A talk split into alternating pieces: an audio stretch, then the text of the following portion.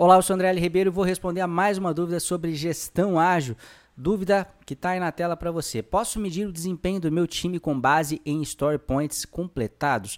A resposta para entender né, a resposta a essa pergunta, a gente precisa, antes de mais nada, entender o que é um story point. Um story point, na realidade, é uma medida relativa de tamanho. E eu sei que provavelmente isso não te ajudou muito ainda, então eu vou precisar de me utilizar dessa figurinha aqui sobre o Scrum. O Scrum é um framework ágil, dentro do qual algumas equipes utilizam o story points como medida para auxiliar no processo de estimativa. Então, de uma maneira bem resumida, o Scrum ele, ele consiste, né, ou ele tem como construto principal as sprints, que são iterações curtas ali, de uma semana até um mês, né, como se fossem mini projetinhos mesmo, dentro das quais eu vou sempre entregar um produto concreto ao final, né? Então essas iterações podem ter de sete dias até um mês e eu necessariamente vou entregar um produto concreto. Se eu estou desenvolvendo software, eu vou entregar software, não vou entregar papel. Se eu estou desenvolvendo projetos de marketing e comunicação, eu vou entregar vídeo, eu vou entregar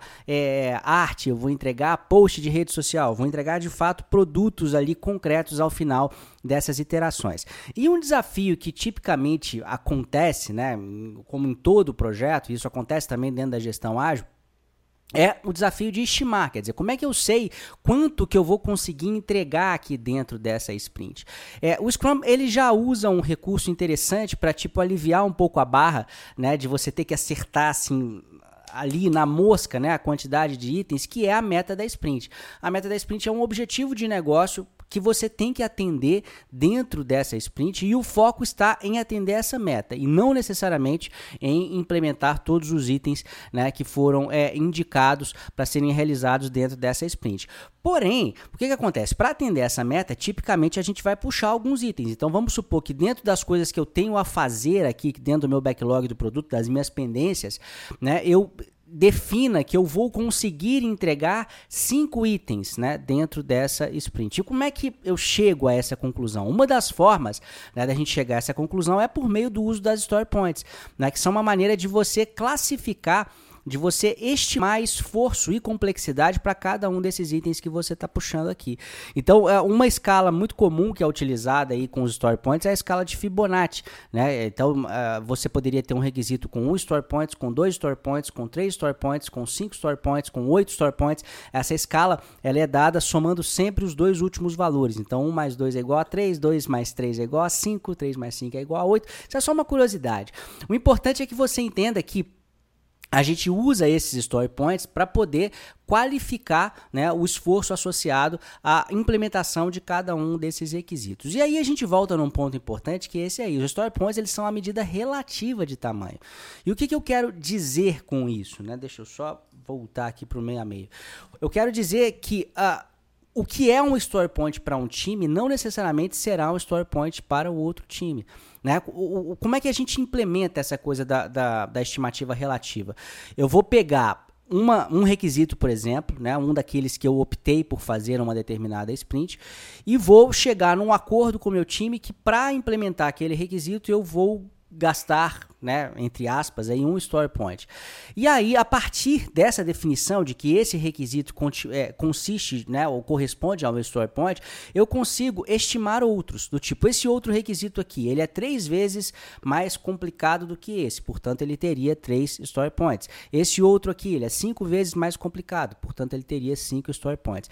Mas perceba que o story point em si, ele não tem um lastro, ele não tem um significado em si mesmo. Ele é só uma maneira de, de uma forma qualitativa né, e comparativa você estimar os diversos itens para que você durante o planejamento daquela sprint, você seja capaz de dizer, olha, eu vou, eu imagino que eu vou conseguir sim entregar esses cinco itens, porque historicamente a gente tem conseguido entregar 20 story points por sprint e, né, eu fiz uma estimativa agora aqui com a equipe e o, o total desses cinco itens, desses cinco requisitos correspondem a story points pela por essa estimativa. Mas o primeiro motivo pelo qual eu não vou medir o desempenho de uma equipe com base nessa quantidade de story points completados é esse é porque ela é uma medida relativa, é uma medida abstrata é uma medida subjetiva. Então, um determinado time pode enxergar que um conjunto de requisitos tem 20 story points e um outro time pode enxergar que tem 30, porque o critério deles foi diferente.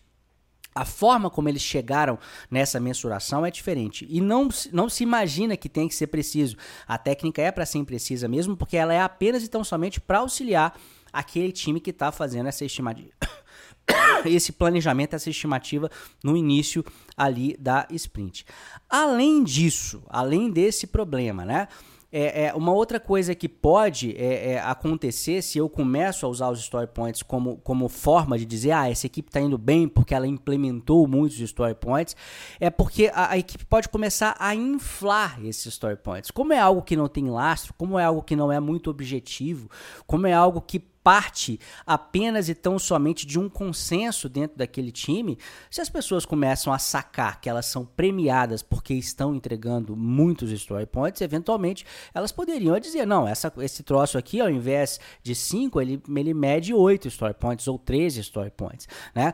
O ser humano, ele é sempre, digamos, é, é, ele age de acordo com os incentivos que são dados para ele. E se você der os incentivos errados, que é premiar quantidade de story points, você acaba podendo ter um comportamento que não é, é, é dos mais adequados.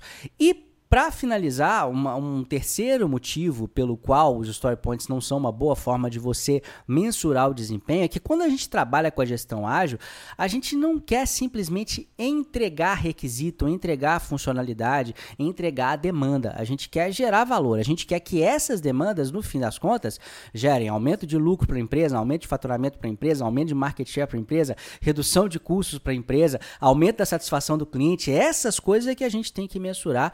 É, é, e até por causa disso, né, é, é, que surgiram, por exemplo, os OKRs, né, que são uma maneira muito mais adequada aí de você estabelecer metas para o seu time, para a sua equipe, porque justamente levam em consideração essa história toda aí da, da geração de valor para a organização e para os clientes. Então, usar story points para dizer, ah, este time é bom porque ele entregou 20 story points e esse time é ruim porque ele entregou só 10, isso definitivamente não é uma boa ideia por esses três motivos que eu explicitei para você. Story points são uma medida relativa de tamanho, então não é comparável entre times. Se você fizer isso, você vai estar tá gerando incentivos que não são corretos, porque as pessoas podem começar a inflar esses story points, dado que eles são muito subjetivos e abstratos.